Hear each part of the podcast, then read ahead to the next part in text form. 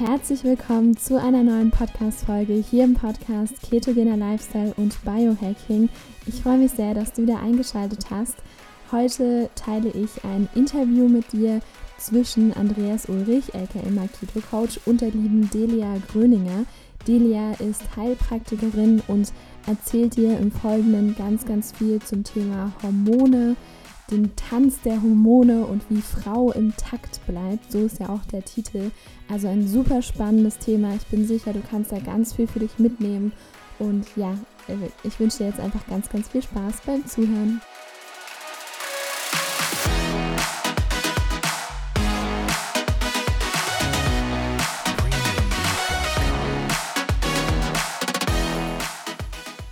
Ja, wir haben ein ganz, ganz spannendes äh, Thema, nämlich der Tanz der Hormone und wie Frau im Takt bleibt. Und das ist doch mal so ein Thema, wo ich glaube, besser du erzählst als ich, würde ich mal sagen, oder? Gut, Hormone ist natürlich ein männliches Thema auch, ne? aber jetzt geht es ja speziell um die Frau. Mhm. Und äh, ja, die Besonderheiten im, im weiblichen Hormonsystem. Und da gibt es ja doch ein paar. genau. Die ein bisschen spezieller sind. Da einfach jetzt so mal eine Frage. Ist es so, dass wir Männer auch ähm, Hormone, also Hormone, die, ich sag mal, präsenter im weiblichen Stoffwechsel ha sind, haben und andersrum? Oder wie ist es? Definitiv ist es so.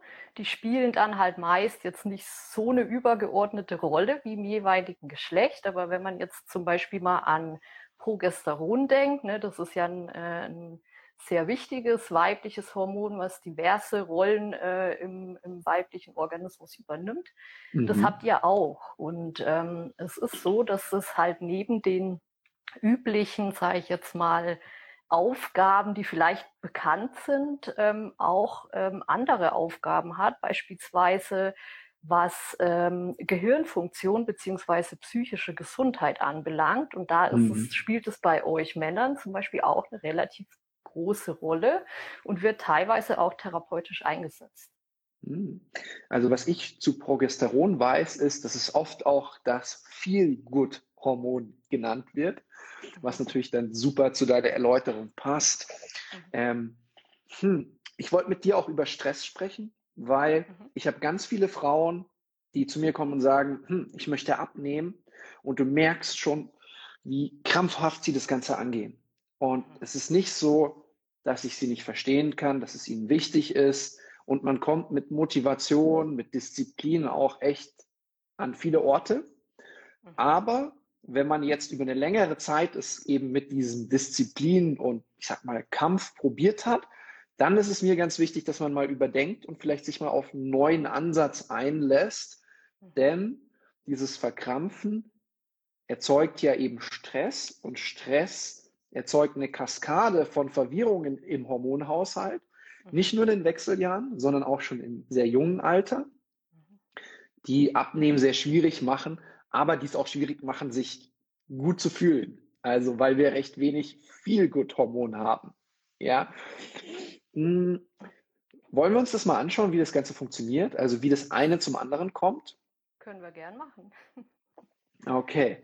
Also wie, wie ist das eigentlich mit, also was, was bewirkt Stress im Körper, sodass wir schlechter abnehmen? Das ist ja, gilt für die Männer übrigens ganz genauso. Also, also ich sehe, hier sind auch ein paar Männer mit dabei, auch ein Arzt ist mit dabei, den ich hoffentlich bald interviewen darf. Ich, ich bemühe mich ja schon die ganze Zeit. Er sagt, ja, ja, ja, ja, ja, ja. äh, Stück für Stück. Also was, was bewirkt Stress bei uns im Körper? Also es ist ja eine, eine, eine, also wir können nicht alles aufzählen, aber was macht es jetzt besonders schwierig, einfach zum Thema Abnehmen? Ja, also Stress hat einen enormen Impact auf unseren Körper, ne, auf ganz verschiedenen Ebenen. Also wenn man jetzt irgendwie erstmal beim Hormonsystem bleibt, ähm, das Hormonsystem ist ja ein extrem soll ich sagen, ausgeklügeltes System. Ne? Wir haben die, ähm, unser Interview heute ja auch der Tanz der Hormone genannt. Warum? Weil es wichtig ist, dass es ähm, alles schön im Takt bleibt. Sprich, äh, jedes Hormon hat eigentlich auch einen Gegenpart. Ne? Und es ist eben wichtig, dass es jeweils im Gleichgewicht ist, damit äh, der Mensch äh, auch im Gleichgewicht ist. Das ist sehr interessant. Ähm, bei äh, den Hormonen finde ich auch mega spannend, dass die ja schon wirken in geringsten Konzentrationen. Also ich bin mir jetzt nicht ganz sicher, was die Einheit anbelangt, aber es ist irgendwie sowas wie 10 hoch minus 9 Mol pro Liter, was ja mega wenig ist und das hat einen Wahnsinnseinfluss auf den Körper. Was mhm. ist jetzt, wenn wir Stress haben? Vielleicht auch erstmal kurz, was ist überhaupt Stress? Da gibt es verschiedene Formen. Ne? Wir denken bei Stress immer, dass wir irgendwie gehetzt durch die Straße rennen und irgendwie äh, von einem Termin zu dem nächsten. Das ist natürlich eine Form von Stress. Mhm. Es gibt aber auch viele andere Formen von Stress. Also ähm, ein Beispiel ist zum Beispiel eine posttraumatische Belastung, das ist vielleicht noch bekannt, aber mhm. Stress ist zum Beispiel auch ein hoher Selbstanspruch. Ähm, mhm. Stress ist auch, äh, wenn ich mich ständig sorge. Ja, Stress ist zum Beispiel auch, wenn ich ähm, ja im sozialen Bereich irgendwie Schwierigkeiten habe, wenn es in der Ehe kriselt oder wenn zum Beispiel ein Kinderwunsch da ist und das klappt nicht. Ne? Also das sind alles Stressoren. Plus dann äh, kommt eben noch mit ins Spiel körperlicher Stress. Also der kann herrühren zum Beispiel von Entzündungsreaktionen, die äh, ne, weit verbreitet sein können im Körper und die dann auch wiederum ganz viele negative ähm, Konsequenzen nach sich ziehen. Also mhm. Stress ist ein mega Thema, äh, auch verursacht beispielsweise fällt mir jetzt noch ein, wenn der zirkadiane Rhythmus gestört ist, sprich, wenn ich zum Beispiel Schlafstörungen habe oder äh, ne, gänzlich irgendwie raus bin aus einem natürlichen Rhythmus, auch das hm ist Stress und das ganz, ganz viele Menschen von uns, die, die haben ja ähm, einfach auch eine Störung des ähm, Zirkiadar-Rhythmus. Kann ich, kannst du auch sagen. kann ich gerade nicht richtig aussprechen. Ähm, einfach dadurch, dass sie die ganze Zeit am Handy sind, so wie ich auch. Also das verändert ja was, deswegen sind diese Blaulichtfilterbrillen sehr im Kommen, weil mhm. unser normaler Rhythmus ja durch ähm, nicht nur das Blaulicht einfach gelenkt wird, sondern auch mhm. der Wechsel von Blaulicht zu Rotlicht. Also Blaulicht tagsüber, dann kommt Rotlicht, Rotlicht macht uns müde und dann zack, dunkel, wir schlafen. Genau. Aber bei vielen von uns fängt es ja auch so an, wir stehen auf, zack, der Wecker klingelt und zack, haben wir Blaulicht wieder. Das heißt, wir werden gar nicht richtig wach. Und viele Menschen denken immer so, der Schlaf ist das Problem. Das ist bei vielen auch schon das Wachwerden, fängt es schon an. Weil wenn wir nicht richtig wach werden, schon der Rhythmus durcheinander ist. Und das ist genauso wie Schichtdienst ein Riesenstressor. Und das große Problem, du hast ja so ganz viele Stressoren einfach angesprochen, wo viele gar nicht dran denken. Mhm. Ähm, und da möchte ich wieder auch den Bezug zu jetzt einfach mal der Frau, die sagt, sie möchte abnehmen, kriegt es aber nicht hin. Mhm. Ja, manchmal sage ich ganz ehrlich, es hat null damit zu tun, was du isst, sondern man muss woanders ansetzen. Also äh, man kann natürlich so, ich sag mal, im mentalen Bereich ansetzen mit Coaching oder wie du gesagt hast, posttraumatischer Stress. Das ist was, das ist die ganze Zeit in deinem Körper und du weißt vielleicht gar nicht mehr, was passiert ist oder wo es herkommt, weil es ist schon so, so lange her, aber es arbeitet immer noch in dir. Und da ist dann vielleicht auch eher ein Therapeut notwendig, ein Heilpraktiker, der sich darauf spezialisiert hat oder ein Psychotherapeut. Also da muss man dann halt einfach wirklich genau schauen, was braucht die Person. Aber dann haben wir ja diesen Stress im Körper. Und das große Problem, sage ich immer, ist nicht der kurzfristige Stress, sondern ist der langfristige Stress. Genau. Ja, weil kurzfristiger Stress, das ist, kennen wir aus der Natur. Säbelzahntiger da, Säbelzahntiger weg. Oh, Entspannung. Ja. Mhm. Und ähm, was ich halt weiß, ist, dass Stress triggert, also Cortisol triggert auch wieder Insulin. Und Insulin ist ja das Hormon, was eher aufbauend, einspeichernd ist und nicht abbauend, zu sagen, hey, ich nütze mal das Fett. Mhm, ja, genau. Und da siehst du schon wieder ne, den spannenden Zusammenhang irgendwie. Also was, ich sage jetzt mal, manche sagen ja auch, öh, schon wieder Stress, ich kann es nicht mehr hören. Ja, an allem soll immer Stress schuld sein, aber es ist halt tatsächlich so. Und wie du sagst, der kurzfristige Stress ist eigentlich nicht das Problem. Der basiert ja auch auf einer ganz anderen, äh, wie soll ich sagen, ähm, chemischen Situation im Körper. Da wird nämlich Adrenalin ausgeschüttet und Noradrenalin. Ne? Die wirken auch erstmal ganz anders, also beschleunigen den Puls und so weiter und so fort. Und der langfristige Stress, das ist ja dann eben die Cortisolachse, die ähm, eben wirkt und die, wie du sagst, hat zum Beispiel einen wahnsinns krassen Einfluss auf äh, den äh, Insulinstoffwechsel. Und wie du auch sagst, ist natürlich unter dem Vorhandensein von viel Cortisol einfach schwierig abzunehmen, weil eben äh, Insulin ähm, vermehrt, ich sag mal, ausgeschüttet wird, beziehungsweise in Reaktion ausgeschüttet wird und ich damit halt ein aufbauendes Hormon habe, also ein Hormon, was irgendwie äh, Fetteinlagerung begünstigt und halt eben nicht in Richtung Abnehmen wirkt. Plus, hm. und das ist ein anderes Thema, da kommen wir jetzt wieder zum Progesteron. Mhm. Wenn ich nämlich äh, wahnsinnig viel Cortisol im Körper habe und ständig, sage ich mal, unter dieser Anspannung und dem Stress bin, dann äh, raubt äh, mir diese Situation quasi mein Progesteron, was wiederum ganz viele andere negative Konsequenzen nach sich zieht. Ne? Und da sind wir jetzt ein bisschen mehr jetzt auch beim weiblichen Hormonhaushalt. Ähm, aber warum ähm, tut Cortisol dem Progesteron, also warum tut Cortisol das Progesteron hemmen? Ja, das ist ganz interessant. Also äh, wenn du mal im Internet schaust, ich versuche es jetzt zu erklären, ich habe jetzt leider kein gutes Bild, aber die Steroidhormone, also dazu gehört Cortisol genauso wie Progesteron oder auch Östrogen oder auch Testosteron, äh, die stammen alle vom Cholesterin ab. Also das, die haben eine gemeinsame Vorstufe Cholesterin.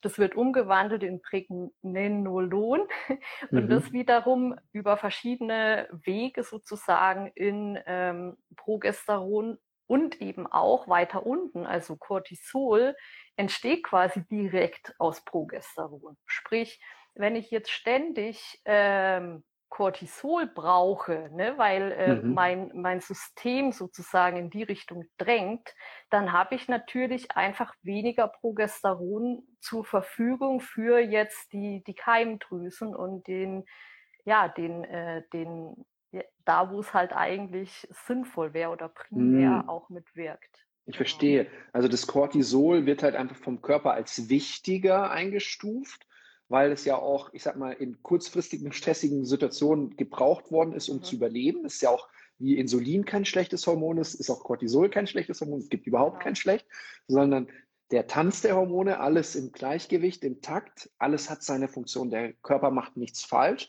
Aber auch hier wieder ist es so, dass halt das, dass wir nicht mehr ursprünglich leben, sondern in einer verrückten, schnelllebigen Welt leben, wo permanent Eindrücke auf uns kommen, halt wir jetzt an diesen Progesteronmangel kommen und dann auch unser Feelgood-Hormon weniger haben. Also das ist so der Zusammenhang, wo halt, sage ich mal, Cortisol jetzt auch in den weiblichen Stoffwechsel eingreift und das Progesteron herabbringen kann. Kann übrigens auch im männlichen Stoffwechsel passieren, oder? Definitiv kann das passieren, genau, weil das Feelgood-Hormon natürlich auch ein Stück weit äh, bei euch, sage ich jetzt mal, wirkt. Ja, wir sind äh, auch manchmal gut drauf. manchmal öfter äh, tatsächlich. Also ich merke schon, ne, wenn ich so jetzt mit meinem Partner halt, ähm, da ist man ja viel im Kontakt und äh, ich merke schon, also ich selber habe so eine Geschichte von Progesteronmangel, äh, PMS war ein Riesenthema für mich mhm. und äh, ich darf da selber auch immer wieder schauen, dass ich ähm, in meinem Gleichgewicht bleibe und eben nicht aus dem Takt komme. Insofern mhm. merke ich schon, ne, dass es bei mir dann oft äh, weiß ich nicht. Also ich habe mehr mit meiner Stimmung und meinem gut draufsein zu tun, als jetzt zum Beispiel mein Partner. Da ist es so ein bisschen konstanter. Im Übrigen gibt es natürlich jetzt neben dem Progesteron auch noch andere wichtige Hormone beziehungsweise Neurotransmitter, die mhm. eben äh, ne, in diese Richtung wirken. Also es ist nicht das Einzige. Also mich würde jetzt super interessieren einfach, ähm, ich glaube Östrogen, kann man das als den Gegenspieler von Progesteron bezeichnen oder ist das falsch? Ein bisschen kann man das schon so bezeichnen, beziehungsweise man kann es als den Partner bezeichnen, ne, wenn wir mhm. bei dem Bild Tanz jetzt einfach bleiben. Mhm. Ähm, es ist ja so, dass im weiblichen Zyklus, also in der ersten Zyklushälfte, wird ähm, vorwiegend FSH, also follikelstimulierendes Hormon, ausgeschüttet, was wiederum dafür sorgt, dass eben die Östrogenproduktion hochgeht. Mhm. Ähm, diese äh, Ausschüttung äh, ändert sich dann in der Zyklusmitte in Richtung LH, also luteinisierendes Hormon. Das wird in etwa am 14. Tag, wenn man jetzt von einem 28-tägigen Zyklus ausgeht, ausgeschüttet und führt dann dazu, dass eben Eisprung stattfindet.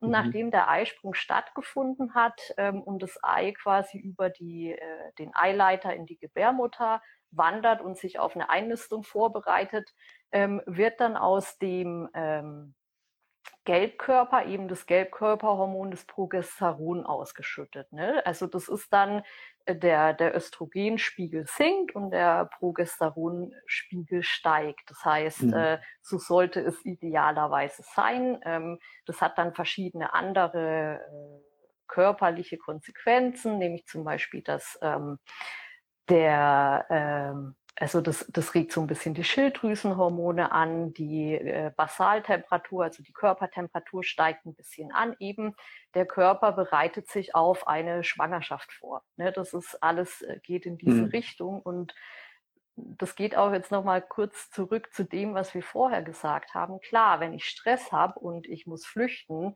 dann ist mein Körper nicht getrimmt auf Reproduktion. Eine Reproduktion mhm. äh, passiert immer einfach aus einer, ich sag mal, entspannten Situation heraus mhm. und nicht, wenn ich, äh, ich sag mal, ne, äh, im Stress bin und jetzt irgendwo hinrennen soll. Genau. Mhm. Da möchte ich kurz einhaken, weil ich kenne so viele Frauen, ähm, die keine Periode mehr haben, mhm. weil sie zu viel Sport machen oder mhm. zu wenig essen. Ist eine ganz normale ähm, körperliche Schutzreaktion, wo definitiv Stresslevel dann zu hoch ist. Mhm. Ähm, und ähm, das ist halt auch was, wo ich immer wieder davor warne, denn ganz viele kommen zu mir und sagen, ja, du, ich zähle Kalorien und ich sag, äh, lass es mal. Und du merkst so richtig, ah, mm, nee, also mm, das kann ich nicht, dann nehme ich ja zu. Ähm, ich erlebe ganz oft, wenn die Frauen mehr essen, dass sie sich entspannen, dass der Körper sich besser fühlt und dann wieder abnehmen können. Jetzt wäre es aber halt einfach so spannend, halt auch einfach mal so, du beschreibst es ja auch mit den weiblichen Hormonen. Ähm, das ist ja, hängt ja alles miteinander zusammen. Du hast ja auch gesagt, ähm, die Schilddrüsenhormone, ähm, T3, T4, so nennt man die einfach, ja. Genau. Ähm, wenn, wenn dann diese Entspannung eintritt, ähm, gehen die quasi hoch, die Körpertemperatur steigt das, das ist ja das, was dann im Prinzip eintritt in der entspannten Phase. Ist das korrekt?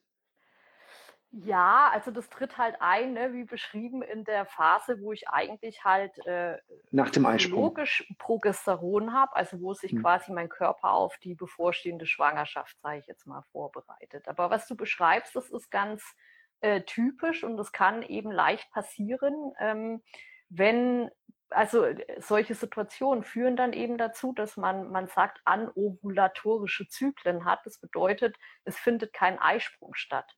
Wenn mhm. kein Eisprung stattfindet, dann bildet sich natürlich auch kein Gelbkörper, der Gelbkörperhormone bildet, sprich die äh, diese also zweite Zyklushälfte, in der eigentlich Progesteron da ist, ne, was ja dann, wenn eine Einnistung stattfindet, eben die Schwangerschaft unterhält. Wenn nicht, dann wird dann ähm, in der ähm, Menstruationsblutung eben das Endometrium wieder wieder abgestoßen. Äh, äh das, äh, das sollte halt physiologisch so sein. Äh, wenn, hm. wenn das nicht stattfindet, dann, ja klar, dann habe ich eigentlich würde ich jetzt sagen, eine Östrogendominanz, also sprich, das Östrogen ist im Verhältnis zu dem Progesteron einfach zu hoch. Und hm. das wiederum kann dann auch eine mittelfristig, langfristig weitere äh, Konsequenzen nach sich ziehen, die halt einfach ungünstig sind, sage ich mal. Hm. Und jetzt Östrogendominanz ist ja sehr, sehr typisch für Frauen, die PCO haben, die PMS haben, also äh, Endometriose, die einfach ähm, während der Regel einfach mehr Schmerzen haben. Für die Männer, die vielleicht zuschauen, kann man das so vereinfacht sagen, du, du greifst gleich ein. Ähm, aber auch ähm, die mehr Beschwerden haben während den Wechseljahren. Das ist ja so einfach, was vorliegt, wenn die Östrogen, Östrogendominanz, also heute habe ich ein Thema mit äh, die Worte zu finden. Ähm, und wenn ich mehr Östrogen im Körper habe und weniger Progesteron, fällt es mir auch schwer, langfristig besser Fett zu verbrennen. Das ist ja so diese ganze Wechselwirkung. Wir, wir bekommen auch, wenn wir nicht davor schon mehr Stress haben, ich glaube, dadurch dann auch wieder mehr Stress, ja. dadurch wieder mehr Insulin. Dadurch bildet sich dann oft diese Insulinresistenz. Und welche Wunder, ganz viele Frauen, die ähm, PMS haben, die äh, Wechseljahrebeschwerden haben, ähm, die ähm, Endometriose haben, haben auch eine Insulinresistenz. Das ist jetzt echt was ganz, ganz spannend ist, weil immer mehr wird dieses Thema auch beleuchtet mhm. und ich sehe immer mehr Betroffene, ähm, die Hashtag Insulinresistenz, Hashtag PCO und sonst was verwenden. Also ähm, Menschen auf der Coaching-Seite, aber auch ganz viele, leider auch Frauen, die betroffen sind, die dann selber diese Hashtags benutzen. Ähm, und zwar benutzen die nicht, weil sie super stolz drauf sind, sondern weil dieses Thema so wenig beleuchtet wird und sie es beleuchten wollen und mit anderen, die damit Schwierigkeiten haben, die nicht abnehmen können, die einfach sich nicht gut fühlen, weil sie zu wenig Feelgood-Hormone haben, sich austauschen wollen oder Bewusstsein hinbringen wollen. Und deswegen war es mir ja auch so wichtig, wir haben dich gar nicht vorgestellt. Wir sind sofort ins Thema gegangen, dann machen wir unbedingt jetzt gleich dann noch einen Abspann rein, aber einfach nur so, ist es jetzt so richtig zusammengesetzt, diese Zusammenhänge? Oder magst du das nochmal so ein bisschen ausführen, wie das, wie das ist mit PCO, PMS und Wechseljahre und wieder Östrogen, zu wenig Progesteron, Cortisol, dieses Geflecht einfach nochmal so ein bisschen erklären. Auch mit der Schilddrüse. Ja. Dann mache ich das gern. Äh, mhm. Teilweise mhm. ist es halt so komplex, dass man das auch äh, gar nicht so jetzt so einfach darstellen kann. Ne? Mhm. Es gibt schon ein Stück weit einen Unterschied. Also PCO, da ist es so, dass ähm, der äh, im Vergleich zum Östrogen hat man einen Androgenüberschuss. Das heißt, äh, mehr männliche Hormone als, als eigentlich gewünscht. Das heißt, die Reaktionslage in dem Fall ist nochmal ein bisschen anders. Mhm. Was aber halt ähnlich ist, ist, wie du sagst, dass äh, das oft vergesellschaftet ist mit einem, mit einer Insulinresistenz, vielleicht auch mit einem metabolischen Syndrom und so weiter. Und äh, man kann das genauso wie jetzt PMS eigentlich mit ähnlichen Maßnahmen angehen. Heißt nicht, dass sich das jetzt äh, komplett zurückbildet, heißt aber, dass man äh, sich vielleicht insgesamt besser fühlt, ne? dass mhm. man ähm, eben nicht äh, eine depressive Verstimmung hat, Wahnsinnsgereiztheit und sonstige mhm vor allen Dingen äh, psychisch äh, schlimme Symptome, die auch mit einem mit einer Östrogendominanz einhergehen. Mhm. Und da ist es halt eben, wie wir es eigentlich auch schon gesagt haben, einmal super wichtig, dass man Stressmanagement betreibt. Mhm. Ne? Dass man schaut, dass man über das Stressmanagement halt einfach wieder so eine Regulation äh, reinbringt in den Körper. Nicht nur darüber, aber auch. Dann ist es super wichtig, gut zu schlafen. Ne? Das ist immer, klingt immer alles so banal, ist jetzt irgendwie mhm. keine Pille, die man sich einwerfen kann, erfordert ein bisschen Arbeit, aber bringt mega viel. Eine sehr geschätzte Kollegin von mir, da habe ich letztens wieder einen Vortrag gehört und sie sagte, sie fängt in ihrer Praxis jetzt mittlerweile an, einfach sich primär um den Schlaf zu kümmern, weil du brauchst nichts anderes starten, wenn das nicht läuft. Ja, mhm. das ist so mega wichtig irgendwie. Und äh, wir leben in der Nation schlafloser Menschen, also nicht nur Deutsche, ja. sondern ganz generell die Menschen in der westlichen Welt, einfach weil wir irgendwie verlernt haben, richtig runterzukommen. Also hm. mega Thema, mega wichtig, dass man sich darum kümmert, ne? Und damit halt eben auch so einen natürlichen Rhythmus wiederherstellt. Hm. Dann ähm, Stressmanagement, Bewegung. Ja, Bewegung ist mega wichtig auch. Und da ist es jetzt eben auch wichtig, und das wirst du vielleicht bestätigen können, natürlich ist es gut zu trainieren, aber man sollte es nicht übertreiben. Wenn hm. ich eh schon gestresst bin, ja, und ich bürde mir da jetzt noch das Wahnsinns mega Training auf, dann tue ich mir nichts Gutes im Endeffekt. Das, das Spazieren echt schlauer. Also das ist tatsächlich ja. so. Nur es ist ja, ich, ich denke halt jetzt gerade so einfach an, ein bestimmtes Frauenbild, ähm, denen ich super gerne helfen möchte. Und das sind oft nicht welche, die faul sind, sondern die einfach eine Geschichte haben und dann wenig essen, weil es, also Kalorien zählen oft, Kaloriendefizit machen, wenig essen, weil das am Anfang gut funktioniert. Mhm. dann Anfang. oft am Anfang, ja genau, am Anfang funktioniert es gut. Ja, also gut, dass du es betonst. Ja, und, am Anfang, genau. Und dann haben sie noch zusätzlich Kalorien eingespart, weil sie viel trainiert haben. Ja.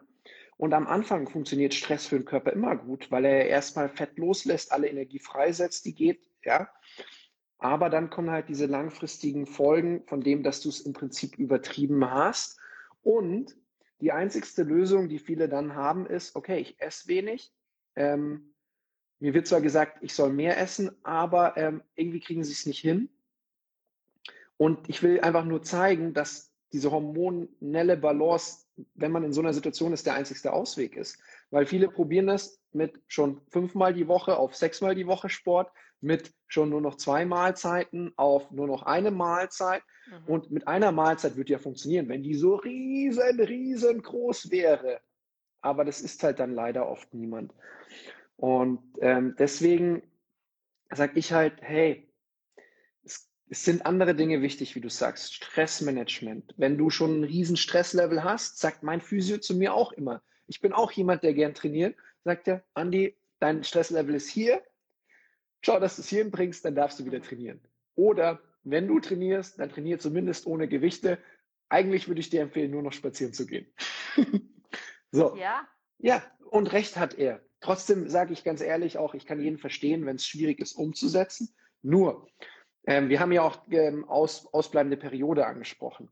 Das ist halt dann wirklich so was, sorry, aber jetzt sind wir over the top. Jetzt ist es wichtig, richtig wichtig, dass du dich drum kümmerst.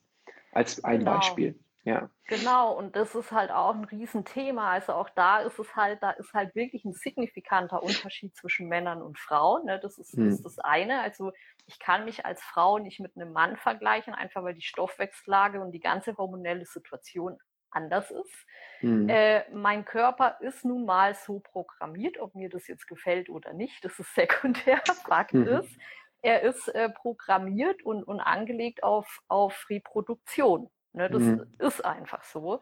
Und ähm, wenn ich so einen, ich sage jetzt mal, so einen hohen Selbstanspruch habe ne, und immer äh, irgendwie noch weniger essen, noch mehr trainieren, dann ist es aus meiner Sicht schon auch mal wichtig zu beleuchten, woher kommt es eigentlich?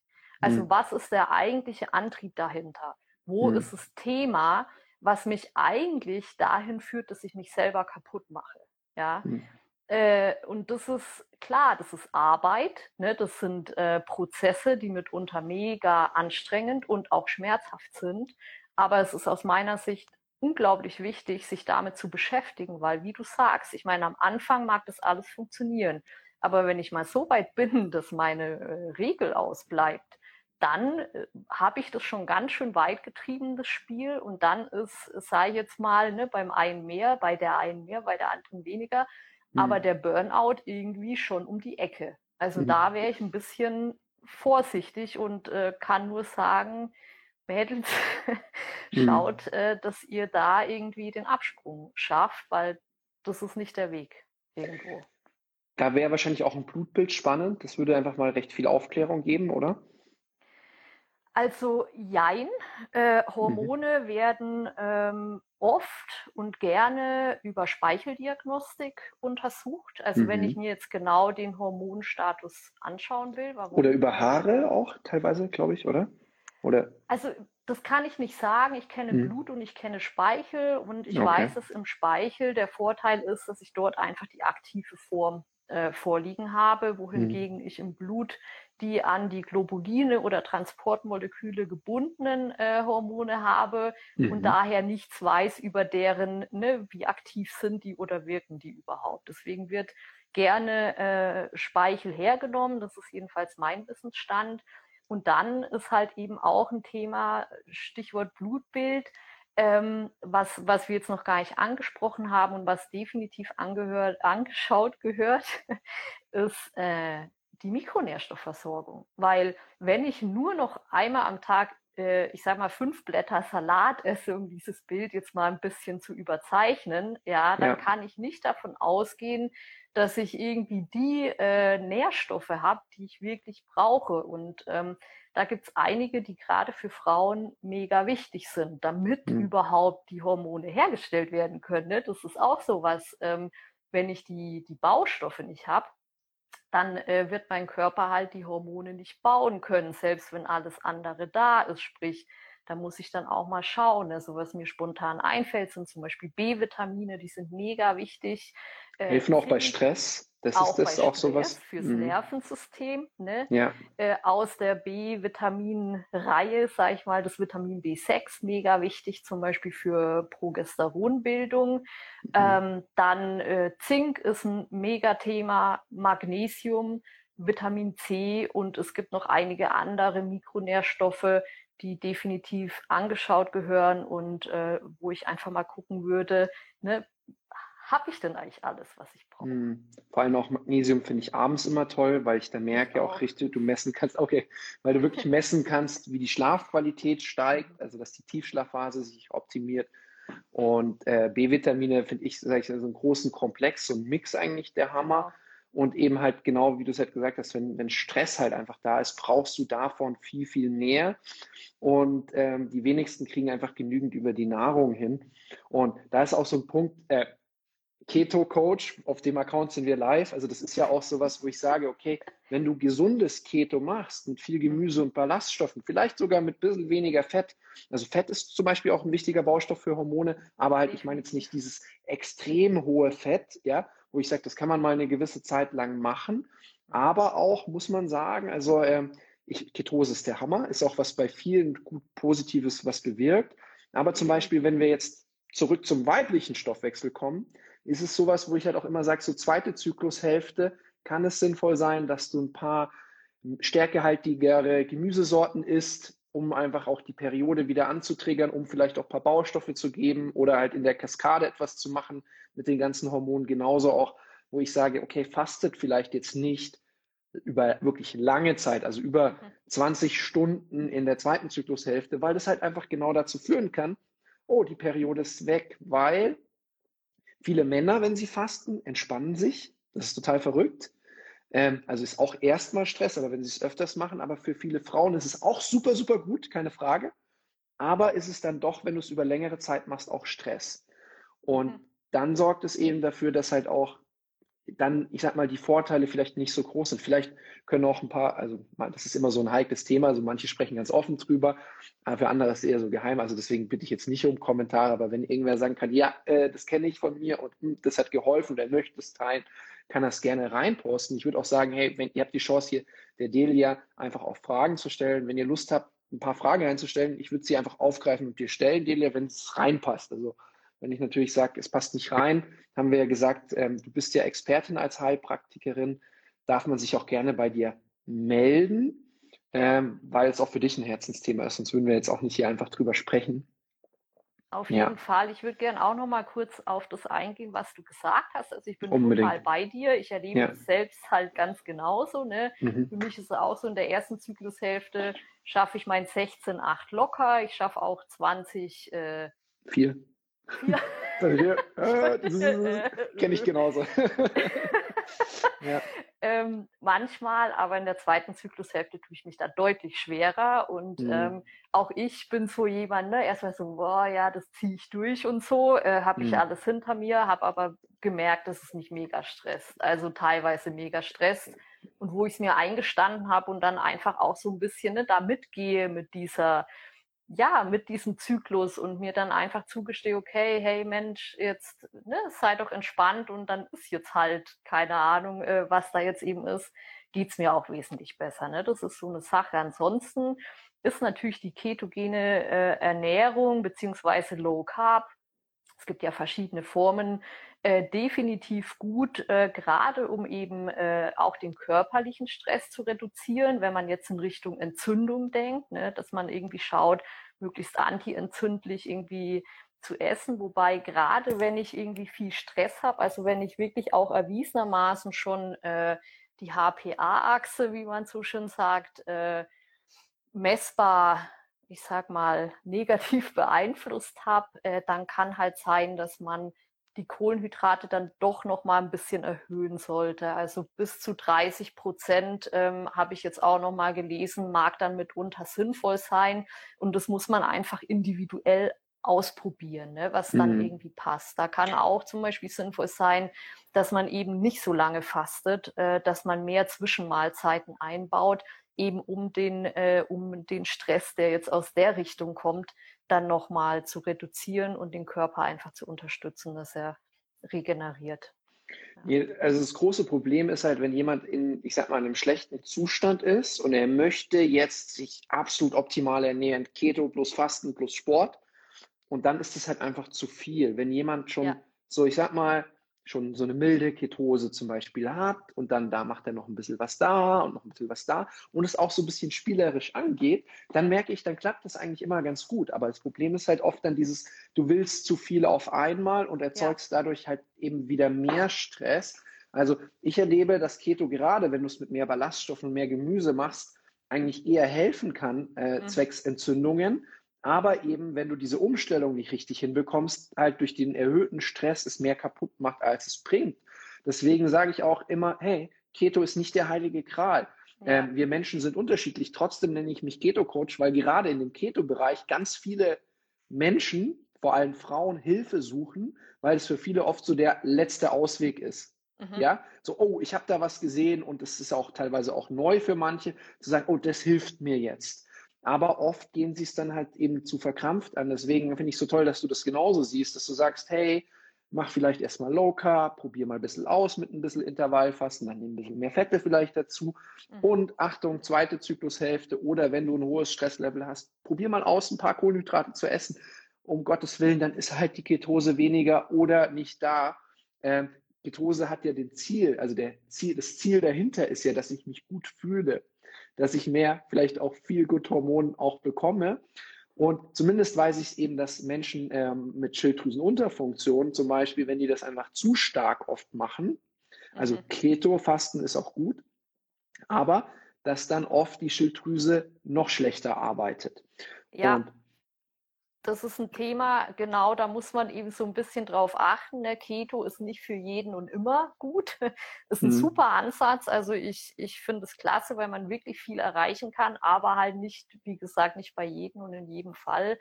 Und gerade wenn es Schilddrüsenthemen gibt, ist es was, ähm, wo man ganz genau hinschauen sollte, ob das wirklich jetzt das Optimum ist. So, mhm. da, da bin ich ganz bei dir. Also zum Thema Schilddrüse werde ich bald einfach Diana ähm, dazu interviewen. Die hat das so als ihr Steckenpferd gemacht. Die hat extra mhm. einen Kurs dazu gemacht. Und, ähm, und deswegen, also das ist, ich denke, das werden wir dann nochmal uns genauer anschauen, aber einfach über die Schilddrüse wird ja auch zum Beispiel auch diese Wärmeproduktion und so weiter gesteuert. Also ganz viele Funktionen im Körper. Ja. Unglaublich viele. Also die Schilddrüse beeinflusst, weiß ich nicht, eine ganze Latte von Körperfunktionen. Ja, mhm. die hat so viel Einfluss. Ähm, einfach auf die verschiedensten äh, Systeme, dass es echt mega spannend ist, sich auch damit zu beschäftigen. Ne? Mhm. Ähm, Schilddrüsenunterfunktion ist ein Thema, Hashimoto ist ein Thema, was immer mehr äh, in den Vordergrund rückt und auch immer mehr Menschen betrifft, interessanterweise. Aber auch Schilddrüsenüberfunktion sollte man kennen und ähm, wissen, ne, wenn, wenn sowas vorliegt, weil das halt einen mega Einfluss hat irgendwie mhm. auf auf alles. und, und, und, und, und viele denken dann halt, ähm, oh, ich, mein, meinem Körper stimmt überhaupt was nicht, ich mache alles richtig, aber es klappt nicht. Und dann wieder zurück zur Kalorienlüge, ganz kurz nochmal. Ähm, mhm. Sagen sie halt, ähm, ja, ähm, aber ich muss weniger essen. Das Problem ist, wenn du weniger isst, kann der Körper zum Beispiel die Körpertemperatur runterregeln und dann verbraucht er weniger. Weswegen es halt teilweise total blödsinnig ist. Sport zum Beispiel ist genial zum Abnehmen, aber nicht, wenn du das Hauptziel hast, Kalorien zu verbrennen. Ja, ja. Weil, weil der Körper, der kann einfach ein bisschen mehr einspeichern. Der, also das heißt, äh, wenn du das machst, um dich gut zu fühlen, um deine Haltung zu optimieren, um in Bewegung zu sein, das liebt der Körper, oder auch um stärker zu werden, ist auch ein guter Anspruch. Weil wenn du stärker wirst, musst du genügend essen, musst ja. du dich gut versorgen. Das ist übrigens was, ich weiß nicht, ob du es schon weißt, aber für die anderen, ähm, viele Frauen, die ein Thema haben mit Essen, also auch eine Essensstörung, ja, haben es teilweise geschafft, über Krafttraining da auch rauszukommen, weil sie halt wissen, okay, wenn ich im Krafttraining weiterkommen möchte, ja, dann muss ich mich gut versorgen. Dann brauche ich genügend Gemüse, dann brauche ich genügend Proteine, sonst komme ich nicht weiter. Also das heißt, es kann auch manchmal so ein Retter sein und dann Stück für Stück oft hängt dann noch mit dran, dass man sich durch seine Optik definiert. Dann kommt das wieder mit rein, wie du gesagt hast, oft sind ja auch psychische Sachen. Das heißt, die Selbstliebe ist gekoppelt an das Bild. Aber gut, man bekommt vielleicht ein bisschen mehr Energie, man fühlt sich ein bisschen besser. Also das heißt, diese Positivspirale geht los. Und viele fangen dann nachträglich an, einfach das selbst in Frage zu stellen, okay, jetzt habe ich diesen Körper, aber ich bin immer noch fühle mich noch immer noch nicht so richtig wohl. Es ist total wurscht, wann du mit was anfängst, aber halt tatsächlich dieses Thema Selbstliebe, wie nehme ich mich an? ja, mhm. egal wie, wie, wie es mir gerade geht oder wie ich bin, ist, denke ich, so die beste auch Ausgangssituation, um überhaupt Training zu machen. Ja. Ist ein also, dass du Thema. Mhm. Genau, also das mit der Selbstliebe, ne, Selbstakzeptanz, das ist ja keine Ahnung, äh, wenn es da mangelt, dann hat man eben oft oder hat auch Frau ganz oft diesen übertriebenen Selbstanspruch. Ne? Ich muss das jetzt und ich muss weniger wiegen und so weiter. Mhm. Äh, das ist definitiv was, was sich lohnt, äh, in Angriff zu nehmen. Mhm. Mhm. Nochmal. Mhm. mhm. Was, was ist jetzt das? Einfach mal, ich weiß, man kann es nicht verallgemeinern, ganz klar. Und es gibt ja auch individuelle Betreuung, die du auch anbietest. Ähm, aber wenn du jetzt zum Beispiel einfach zu wenig Progesteron hast, zu wenig Feelgood-Hormon, das hängt ja dann auch mit, mit, mit, mit Testosteron und mit allen anderen Sachen zusammen. Oder Frauen, die zum Beispiel viel zu viel Östrogen haben. Wenn du zu viel Östrogen hast oder wenn du zu viel Körperfett hast, kriegst du mehr Östrogen. Das heißt, du bist aus der Balance. Ähm, wie kann man jetzt, so ich sag mal, gucken, wenn was aus dem Gleichgewicht ist, wie komme ich besser wieder in die Balance? So ein paar grundsätzliche Sachen hast du schon angesprochen. Bewegung, Training, aber halt schauen, wie es mit dem Stress, besser schlafen, ähm, eine, eine gesunde, natürliche Ernährung, mit Fasten ein bisschen rumspielen, aber es halt nicht übertreiben und halt mhm. vielleicht auch eher in der ersten Zyklushälfte. Was für Tipps hast du noch, wenn, wenn jetzt sagt eine Frau, ich nehme nicht ab, meine Hormone sind durcheinander, sie hat es gemessen oder sie hat es nicht gemessen. Ähm, Progesteronmangel merkt man wahrscheinlich an, dass man ja schon fast depressiv ist, dass man weniger gut aus dem Bett kommt. Das sind so die ganzen Begleiterscheinungen. Kannst du vielleicht sagen, so Punkt eins, äh, woran kann ich vielleicht schon so ein bisschen gucken, ob was nicht passt? Und Punkt zwei, zu den Sachen, die wir schon so durchgegangen sind in unseren 40 Minuten, was, wo, wo können Sie sich noch auf die Suche machen? Weil du sagst ja auch, Selbstverantwortung ist das Allerwichtigste. Mhm. Zu sagen, hey, ich lerne mich kennen, ich gucke rein und dann kann man ja auch schauen, woran arbeitet man. Aber also Punkt eins, was, was merkt man so, wenn man zum Beispiel einen Progesteronmangel hat oder eine Östrogendominanz? Also ich glaube, äh, vordergründig sind tatsächlich so diese ähm, psychischen Sachen. Ne? Äh, also, ne, man, also man weiß, in welcher Zyklusphase man ist, vorausgesetzt man, man menstruiert noch und ist noch nicht in der Menopause. Mhm. Ähm, ja, Gereiztheit, depressive Verstimmung, Antriebslosigkeit, Weinerlichkeit ist auch so ein Thema, ne? dass man irgendwie ja, kurz vorm Ausbruch in Tränen ist. Das sind mhm. Indizien. Ähm, dass es eben sich um, einen, äh, um eine Östrogendominanz handelt, wie man so schön sagt. Mhm. Was kann ich da jetzt machen? Genau die grundlegenden Sachen haben wir schon angesprochen. Ähm, wenn ich ganz sicher sein will, dann schaue ich wirklich, ob es das ist, was ich meine. Mhm. Ansonsten gibt's äh, also ne, damit meine ich halt dann auch eine Untersuchung. Ja. Weil, mhm. genau, weil das Thema ist einfach, wenn ich anfange, da irgendwie rumzudoktoren, dann kann ich unter Umständen äh, mehr kaputt als gut machen. Ne? Also gerade wenn das eine ausgeprägte Sache ist, dann gehört das äh, gut betreut, weil es kann auch sein, dass es nicht nur zu wenig Progesteron ist, sondern auch noch zu wenig Östrogen. Und wenn ich halt in eine falsche Richtung, sage ich jetzt mhm. mal, gehe, dann äh, bringe ich das ganze System noch mehr außer Gleichgewicht. Nichtsdestotrotz ähm, gibt's für die verschiedenen äh, Zustände, sage ich jetzt mal, also ich arbeite vorzugsweise mit Pflanzen mhm. und bei Pflanzen äh, finde ich mega spannend, äh, dass es ähm, Pflanzen gibt, die eben über Phytohormone verfügen. Das heißt, äh, es sind, die enthalten keine richtigen jetzt Hormone, wie wir sie im Körper haben, mhm. sondern ähnliche Verbindungen, die aber trotzdem eine Wirkung auf unseren Körper haben, interessanterweise. Und da ist es so, dass es äh, tatsächlich auch Pflanzen gibt, die ähm, auf, also vor dem Wechsel anders wirken als nach dem Wechsel. Warum? Weil das selektive Östrogenrezeptormodulatoren sind, so heißt es. Also es gibt zwei, im Prinzip zwei verschiedene Rezeptoren für die Östrogene im Körper, die eben unterschiedlich wirken und äh, je nachdem, welche Pflanze ich nehme und auch wann ich sie nehme, kann ich das halt beeinflussen und damit halt mein ganzes System. Ähm, Viele haben richtig gute Erfahrungen gemacht bei Progesteronmangel, zum Beispiel mit der Jamswurzel. Die gibt's ähm, in verschiedenen Applikationsformen. Äh, viele Frauen schwören darauf, die als Creme zu verwenden, also eine transdermale Anwendung zu machen. Und das hilft vielen enorm, um diese, ja, diese ähm, relative, diesen relativen Progesteronmangel so ein bisschen auszugleichen. Der Wirkmechanismus ist nicht ganz klar. Man sagt, glaube ich, dass dieses Diosgenin, also der Hauptwirkstoff in der Jamswurzel, ähm, quasi dem Pregnenolon, also sprich der, dem Ausgangs, äh, der Ausgangsverbindung für sämtliche Steroidhormone recht ähnlich ist und dass der Körper in der Lage ist, das eben zu verwenden, wofür er es braucht. Also das ist zum Beispiel was, was man vielleicht ähm, einfach mal probieren könnte, ähm, wie ich finde. Genau. Äh, ja. Ganz kurz, wir haben eine Frage, aber einfach ganz, wenn du jetzt so von Pflanzen sprichst, also es gibt ja auch die Adaptogene, ich weiß nicht, ob die Jamswurzel jetzt dazu gehört. Nee. Äh, nee. Aber bei denen ist es ja so, dass du die nehmen kannst, eigentlich relativ unbesorgt, das so ist meine Information, mhm. weil der Körper in die Richtung, in die die Hormone gebraucht werden, es reguliert. Und da ist mir halt bekannt Ashwagandha, was ja auch spannend ist, äh, zwecks Thema Stressreduktion, Schlafoptimierung, äh, was viele Männer nehmen, die zum Beispiel auch zu wenig Testosteron haben. Aber da gibt es auch einfach wahrscheinlich noch mehrere Sachen. Aber bei den Adaptogenen kann ich im Prinzip recht wenig falsch machen. Ist das so korrekt?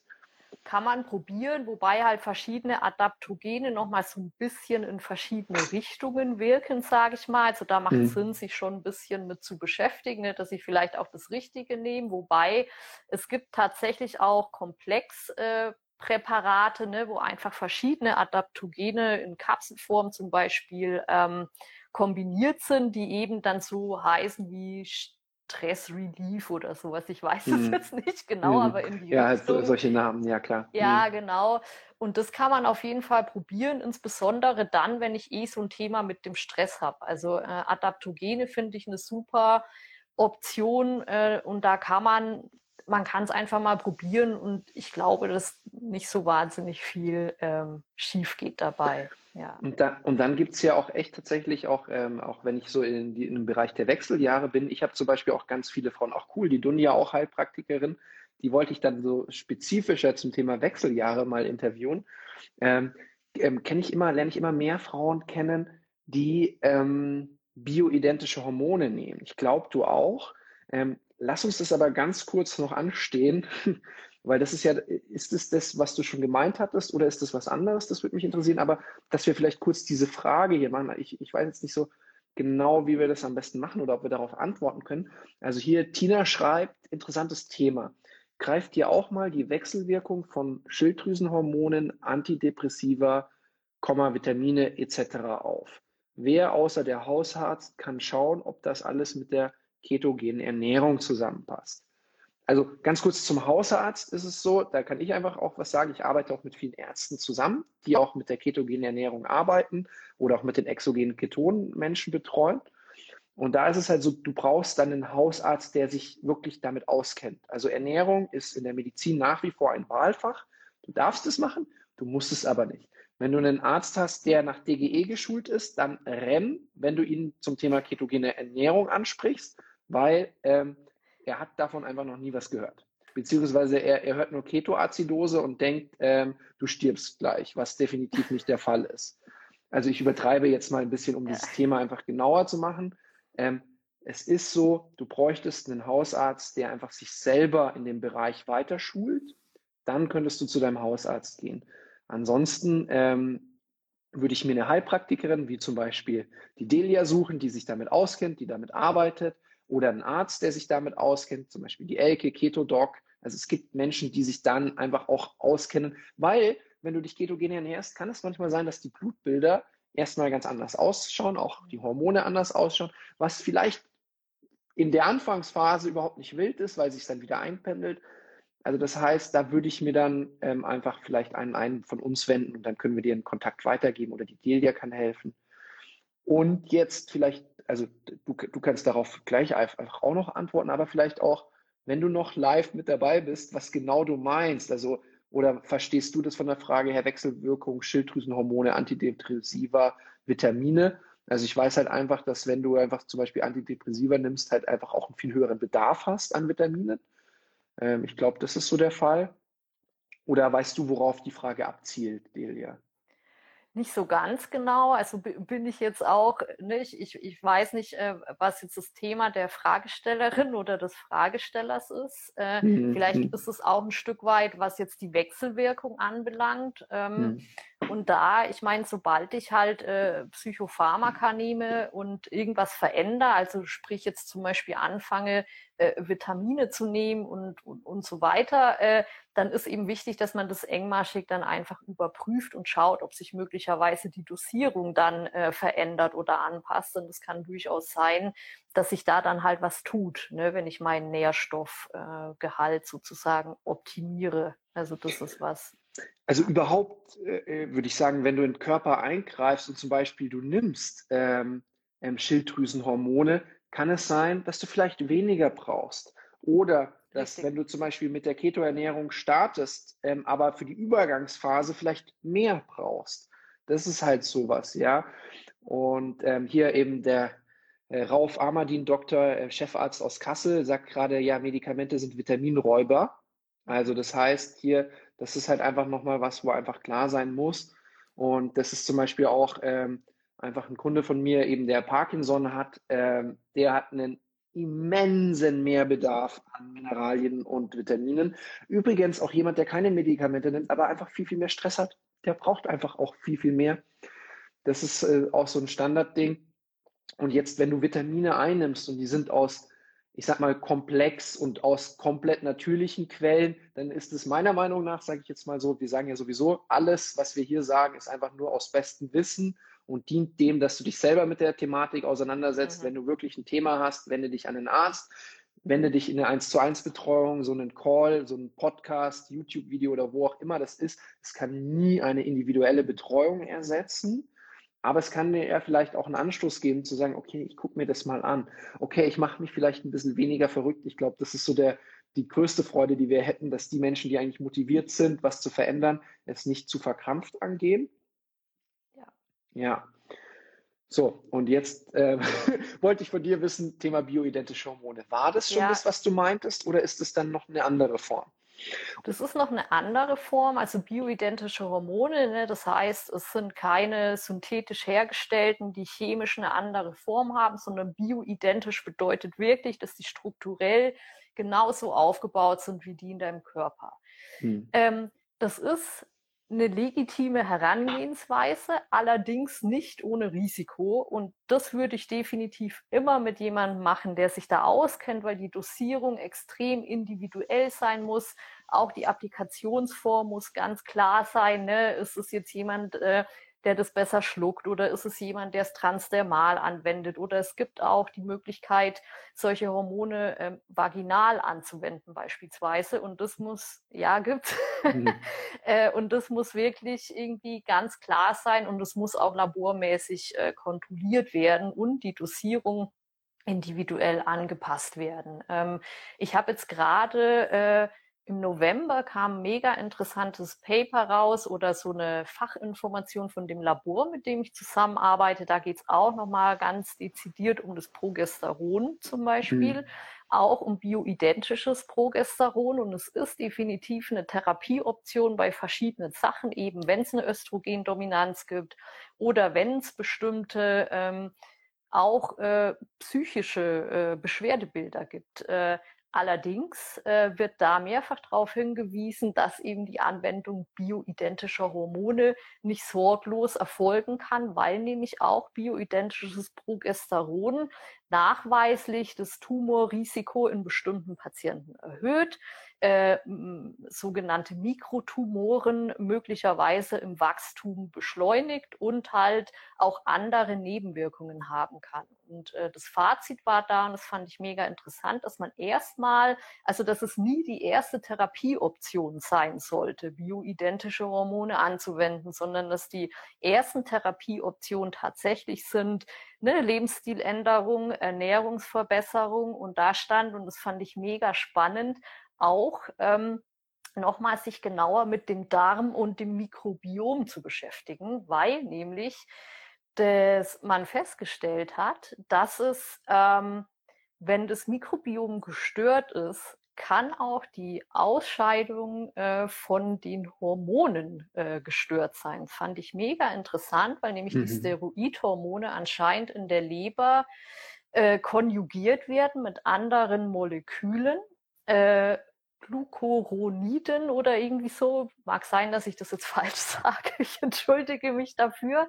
Und mhm. es gibt eben äh, Enzyme, die im Darm äh, diese Hormone wieder abspalten können von dem Konjugationsprodukt. Und wenn das zu lange drin ist oder wenn das Mikrobiom halt in einem Ungleichgewicht ist, dann kann das zum Beispiel dazu führen, dass das Östrogen, was eigentlich für die Ausscheidung vorgesehen war, wieder rückresorbiert wird und dass sich damit dann eben äh, die Konzentration im Körper wieder erhöhe. Insofern war auch da die Empfehlung, dass man das nochmal ganz genau sich anschaut und mhm. auch wie in so vielen Fällen auch da äh, das Mikrobiom optimiert und äh, schaut, dass über den Darm ähm, alles gut läuft.